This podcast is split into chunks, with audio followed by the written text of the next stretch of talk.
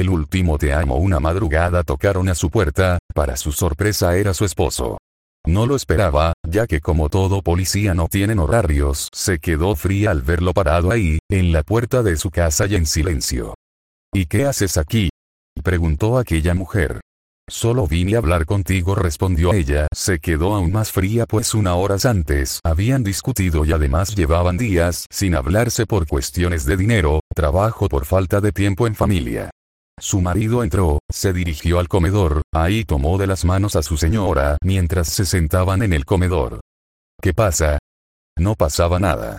Vine a decirte que aunque hemos tenido nuestras diferencias, yo te amo, te llevo en cada momento, te pienso siempre y estos días que hemos estado enojados, te quise llamar mil veces pero fue más fuerte mi enojo, me quedé a medias mientras te escribía un mensaje para saber de ti pero mi orgullo no dejó que terminara de escribir esos mensajes.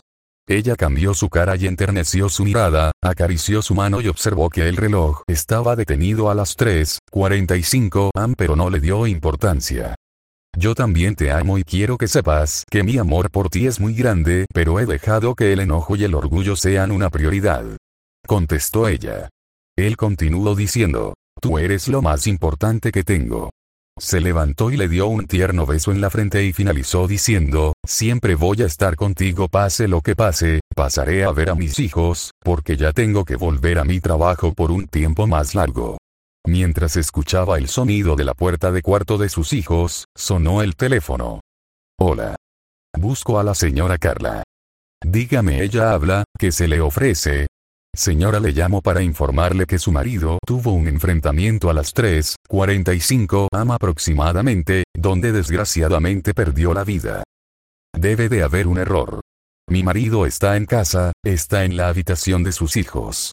No hay ningún error señora, lamento informarle que sus compañeros de trabajo ya reconocieron el cuerpo y efectivamente es su marido. Déjele llamo a mi esposo para que desmienta esta confusión. Corrió a la habitación de sus hijos gritándole amor. Hay una llamada donde te están confundiendo, busco en cada rincón y no lo encontró, de pronto un silencio invadió la casa y un escalofrío recorrió su espalda, ahí entendió que solo vino a despedirse de ella y que ya no iba a volver. Nunca salgas enojado de casa porque puede ser la última vez que veas a la persona que más amas, y si tienes un policía en casa, dale un beso y abrázalo fuerte porque puede ser la última vez.